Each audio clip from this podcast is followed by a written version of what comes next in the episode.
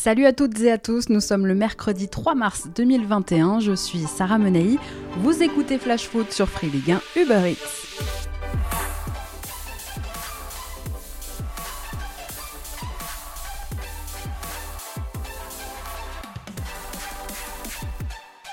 Ce sera donc Bruno Genesio, l'ancien entraîneur de l'OL, devrait être le prochain entraîneur du Stade rennais. Après avoir d'abord refusé la proposition des dirigeants rennais, Genesio aurait finalement accepté le job et Florian Maurice, le directeur technique du club qu'il a longtemps côtoyé à Lyon, aurait joué un rôle décisif dans ce revirement de situation. Retrouver un en Ligue 1, c'était son souhait depuis son départ du championnat chinois et du Beijing Gohan depuis janvier, même s'il comptait eh bien plutôt attendre la fin de la saison, faire toute la prépa avec un club cet été. Mais parfois, une opportunité de dernière minute change les plans. La possibilité d'entraîner le Stade Rennais en est une belle d'opportunité. Contacté rapidement après la démission de Julien Stéphan, Bruno Genesio a été préféré donc à Jocelyn Gourvenec, l'autre candidat au poste.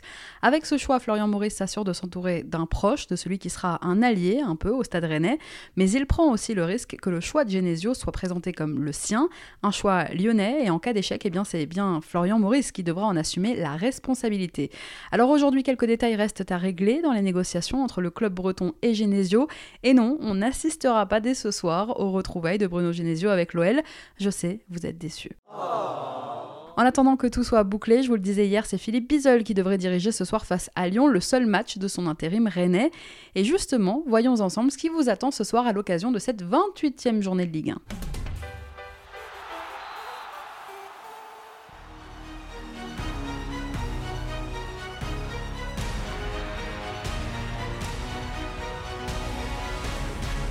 Avant un week-end de Coupe de France, place donc à la 28e journée de championnat déjà. 5 matchs à 19h, 5 autres à 21h. Et on commence justement par cette OL Rennes. Trois jours après avoir acté le départ de Julien Stéphan, Rennes, qui est redescendu à la 9e place au classement aujourd'hui, doit sortir de la spirale négative qu'il a vu ne gagner aucun de ses 7 derniers matchs, toutes compétitions confondues. De leur côté, après avoir dû se contenter d'un nul face à Marseille dimanche dernier, les Lyonnais, redescendus eux sur la troisième marche du podium, se doivent de gagner ce soir pour ne pas perdre de points à l'approche du sprint final, alors que derrière, eh bien, l'AS Monaco ne relâche pas la pression.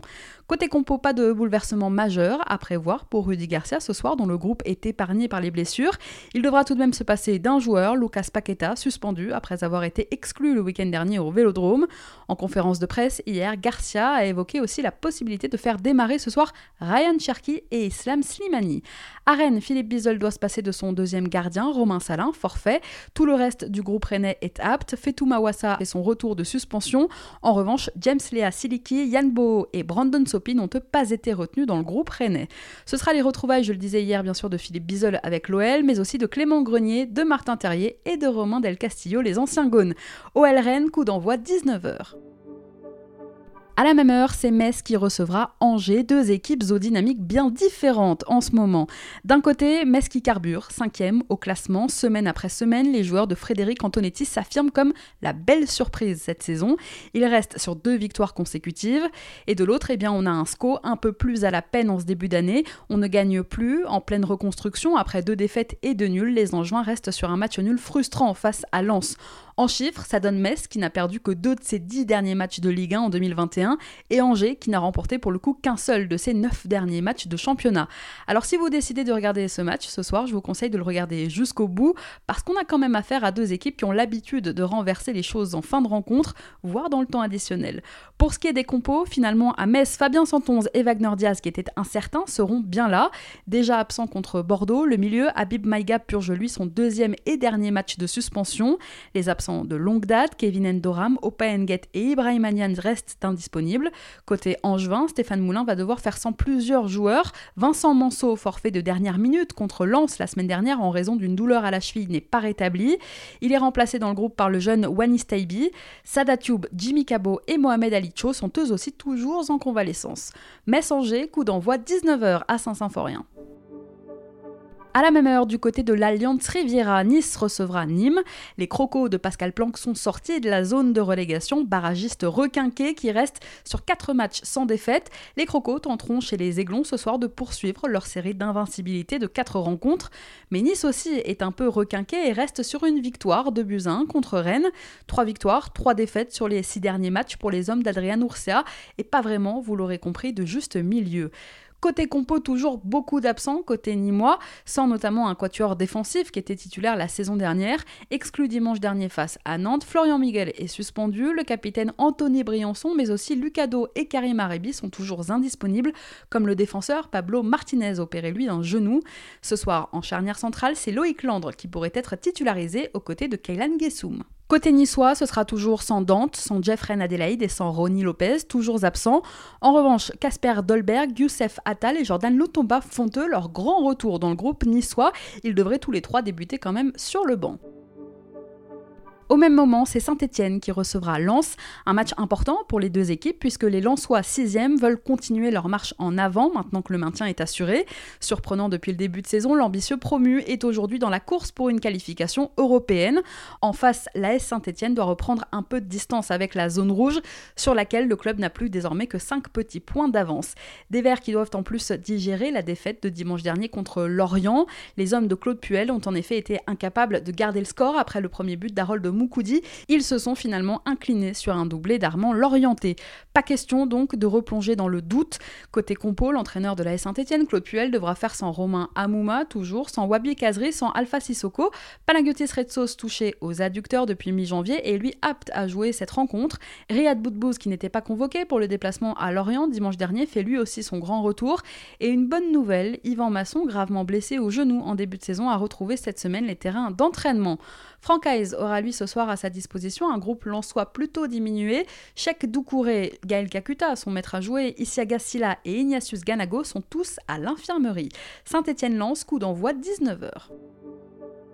À la même heure, à Francis le blessé Brest qui recevra Dijon le DFCO qui reste sur 7 défaites consécutives en Ligue 1 et Brest qui reste lui sur une triste performance contre Monaco la semaine dernière et qui nous a clairement habitués à mieux. Alors pas aidé aussi, il faut le dire, par un calendrier difficile ces dernières semaines, le Stade brestois a perdu une partie de son avance par rapport au bas de tableau de la Ligue 1 et doit désormais eh bien, engranger des points face à des concurrents directs pour le maintien. Et oui, Brest n'a plus que 6 longueurs d'avance sur Nîmes, barragiste, et 7 de plus que Nantes, premier relégable. Alors pour aller chercher le maintien, il ne faut plus traîner pour Brest. Les Dijonais, eux, dans l'absolu, n'ont plus grand-chose à perdre, ils se savent quasiment condamnés, eux qui comptent aujourd'hui 10 points de retard sur le barragiste et 11 sur le premier non relégable. De quoi espérer peut-être ce soir un match ouvert. Côté compo maintenant, Olivier Dalloglio dispose d'un effectif presque complet pour la réception de Dijon. Il ne manque que Christophe Herel, toujours blessé à un genou. Jérémy Ledoiron effectue son retour dans le groupe. Le coach brestois devrait une nouvelle fois ce soir refaire confiance à Gauthier Larsonneur pour garder les cages brestoises. À Dijon, David Linares devra faire sans son milieu, Pape Diop, victime d'une entorse à la cheville. On ne sait pas encore d'ailleurs quand est-ce qu'il pourra reprendre. Aboubacar Kamara est suspendu. Mounir Chouillard reste lui écarté du groupe par Linares pour un manque d'investissement. Arrivé en retard, je vous en parlais en début de semaine, à la mise au vert et privé de match face au Paris Saint-Germain, Wesley Lotoa va lui réintégrer le groupe dijonnais et Willity Younoussa, encore légèrement blessé, va reprendre avec la réserve. Brest-Dijon, coup d'envoi 19h. À 21h ce soir, c'est Lille qui accueille l'Olympique de Marseille. On le sait, Christophe Galtier est attaché à Marseille. Ce n'est rien révélé d'énorme que de dire que l'OM est presque son club de cœur. Mais ce soir, il n'y aura pas de place pour les sentiments. Ce soir, son LOSC, leader de Ligue 1, doit gagner contre l'OM pour continuer à faire la course en tête du championnat. Marseille, de son côté, veut montrer que ça va un peu mieux et que l'OM n'a pas totalement enterré son rêve de décrocher l'Europe en fin de saison. Côté compo chez les Dogs, pas d'absence majeure à déplorer. Christophe Galtier devrait une nouvelle fois faire confiance à son 4-4-2. La principale incertitude concerne la pointe de l'attaque, encore une fois, en l'absence toujours de Bourak et Elmaz, qui de Timothy Weah ou de Jonathan David sera aligné en début de rencontre. En face, quatre Marseillais manquent à l'appel. Il s'agit d'Alvaro González, de Jordan Amavi qui a rechuté, d'Hiroki Sakai qui purge son deuxième match de suspension et de Valentin Rongier qui est lui toujours blessé. Deux incertitudes dans la compo marseillaise, Leonardo Balerdi ou Lucas Perrin en défense centrale, et Saïfedine Haoui ou Luis Enrique en ailier gauche. Nous, on attend toujours au milieu et bien de voir euh, Olivier Encham. Ce sera d'ailleurs sans doute euh, ce soir le dernier match en Ligue 1 de l'intérimaire Nasser Largué sur le banc marseillais, puisque dans une semaine, c'est bien Jorge Sampaoli qui devrait diriger l'OM pour son premier match de championnat. Et d'ailleurs, affaire définitivement réglée pour AVB, puisque l'OM a annoncé hier après-midi la résiliation d'un commun accord du contrat du technicien portugais qui avait présenté sa démission le 2 février dernier. Affaire classée, André Villas-Boas est officiellement libre. Lille-Marseille, coup d'envoi 21h. À la même heure, invaincu depuis 12 rencontres maintenant, c'est Monaco qui se déplace à Strasbourg ce soir. Ce match est important pour les Monégasques s'ils veulent accrocher la Ligue des Champions, voire même le podium. L'ASM doit continuer à gagner en attendant que le trio de tête ne commette un faux pas. De leur côté, les Strasbourgeois ont des résultats mitigés qui expliquent aujourd'hui leur 15e place au classement. Mais ce Racing-là, attention, est capable de faire déchanter les meilleurs. Il reste d'ailleurs sur un bon match le week-end dernier contre le leader lillois.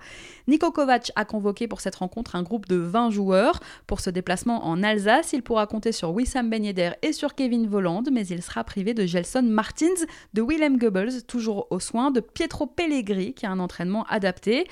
Côté strasbourgeois, les milieux Jean-Eudes Aoulou prêté par l'ASM et Ibrahima Sissoko suspendu pour une accumulation de cartons jaunes vont manquer ce match. Alors qu'ils ont livré une belle performance dimanche dernier sur le terrain du leader lillois, les deux milieux axiaux de Strasbourg ne vont donc pas pouvoir enchaîner ce soir contre Monaco. Pour Aoulou, il s'agit d'une clause dans son contrat qui l'empêche de jouer contre son ancien club. Avec ces deux absences, Thierry Loret devra donc ce soir reconstruire son milieu de terrain. Strasbourg-Monaco, coup d'envoi 21h à la Méno. À la même heure, un FC Nantes que l'on a vu plus combatif ces dernières semaines recevra le stade de Reims. Rencontre très importante pour les Canaries dans l'optique de la course au maintien. Les hommes d'Antoine Camboire, s'ils ne perdent plus depuis son arrivée, sont quand même mal en point, 19e à l'aube de cette 28e journée. De son côté, Reims tentera de se rapprocher du top 10 en s'imposant ce soir à la Beaujoire. De toute façon, le calcul est assez simple. Ce soir, Reims basculera en première partie de tableau ou devra se préparer à se battre ensuite en bas de classement pour le maintien. Voilà l'enjeu en somme de ce match pour les Rémois. La lutte promet d'être serrée jusqu'au bout, mais si certains parlent de tournant de la saison déjà pour un, c'est David Guillon, lui, ne veut pas mettre trop de pression. Je pense qu'il va y avoir plein de matchs encore importants d'ici la fin de la, saison. Euh, celui-ci en fait partie, c'est un match à enjeu, et, évidemment. Euh, mais il y en aura encore plein d'autres euh, d'ici euh, la fin de la saison. Côté compo, un groupe quasiment au complet justement pour Guillon qui devra simplement se passer de Nathael Mboukou suspendu pour une accumulation de cartons jaunes. Côté nantais, Antoine Comboiré perd Denis Sapia touché aux ischios mais récupère ce soir Sébastien Cortia. Fabio et Khalifa Koulibaly viennent juste de reprendre l'entraînement collectif, ils sont encore trop justes pour ce match. Nantes-Reims, coup d'envoi ce soir 21h. À 21h, toujours à la Mosson, cette fois c'est Montpellier qui accueillera Lorient. Des Montpelliérains qui vont mieux, mais qui ont calé la semaine dernière contre Reims après une série de belles victoires. Mais Montpellier n'a quand même plus perdu depuis 6 matchs et peut encore espérer rêver d'Europe puisqu'ils sont 8e aujourd'hui les Payadins au classement, à 2 points seulement de la 5e place qualificative en Europa League. De son côté, Lorient a quitté la zone de relégation et a surtout relevé la tête après sa défaite cinglante contre Lille. Les hommes de Christophe Pellissier sont allés s'imposer la semaine dernière en toute fin de rencontre face à Saint-Étienne. La mission maintien continue pour les Merlus. Côté compo, ce sera ce soir un MHSC privé une nouvelle fois d'Andy Delors, toujours touché aux adducteurs. Dimitri Berthaud et Clément Vidal sont de retour dans le groupe Payadin, que quitte finalement aujourd'hui Damien Le Talec et le jeune Mathis Carvalho. À Lorient, Christophe Pellissier est lui toujours privé de plusieurs éléments, notamment dans le secteur défensif.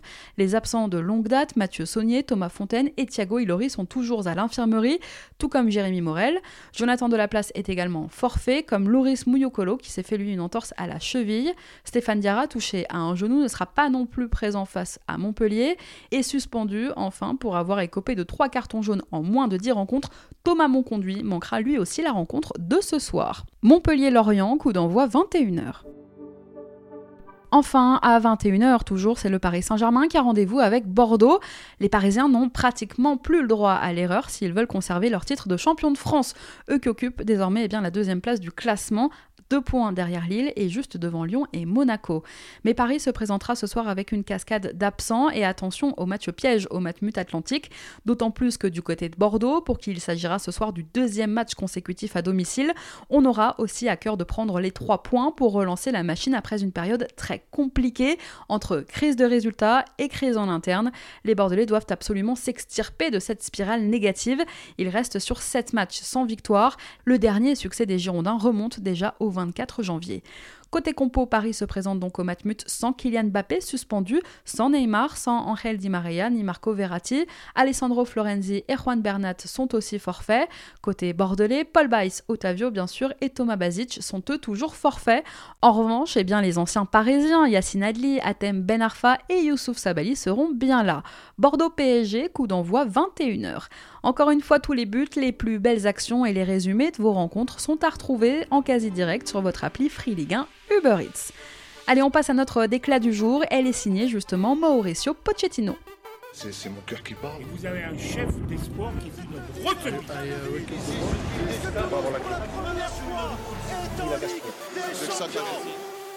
Ils se sont connus au Paris Saint-Germain. L'un était joueur, capitaine même du PSG. L'autre était l'adjoint de Luis Fernandez.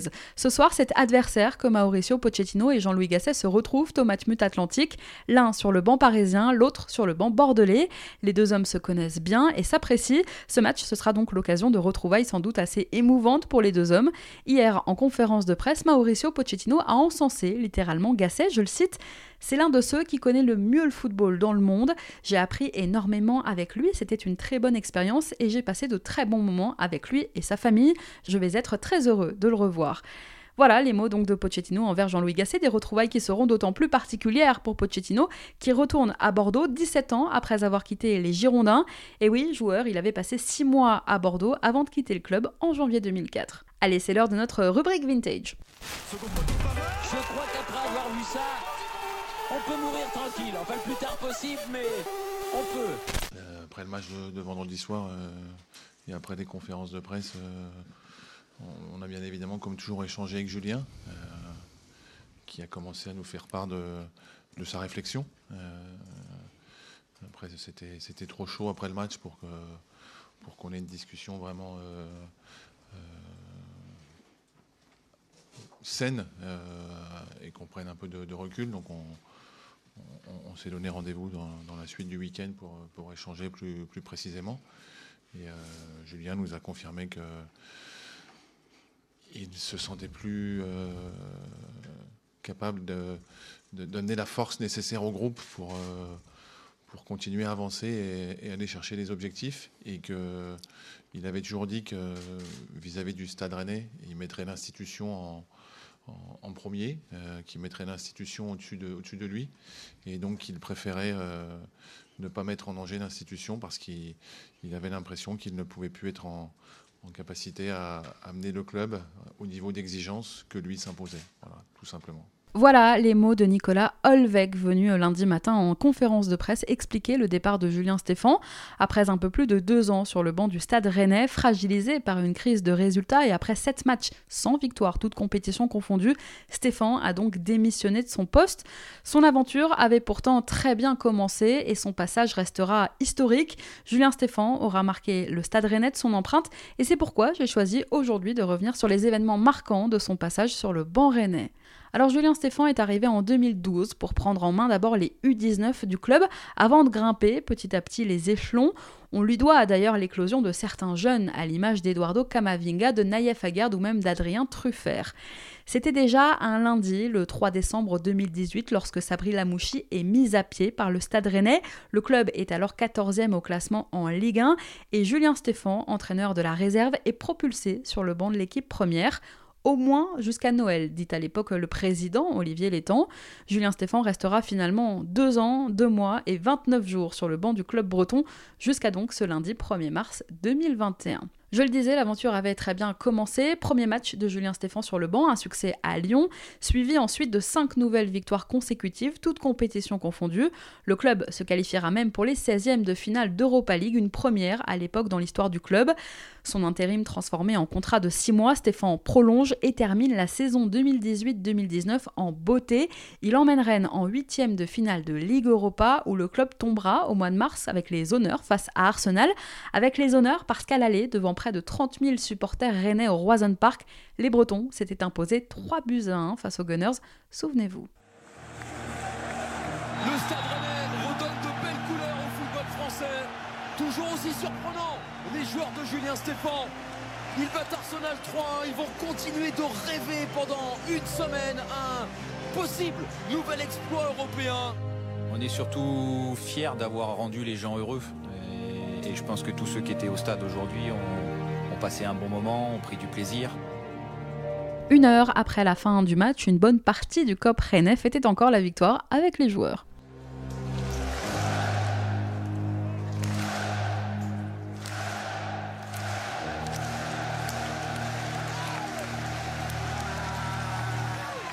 Battus au retour à l'Emirates, les Rennais seront éliminés de la compétition, mais vite réconfortés en soulevant un mois plus tard, le 27 avril 2019, la Coupe de France aux dépens du Paris Saint-Germain au tir au but.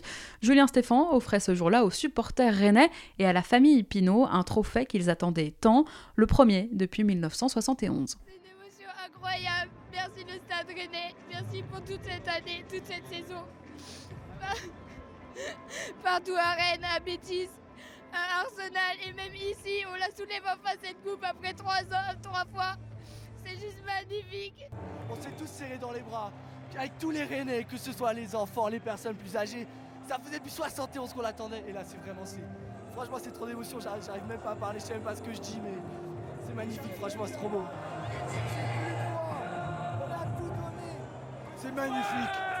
C'est inespéré, c'est encore plus beau. C'est formidable.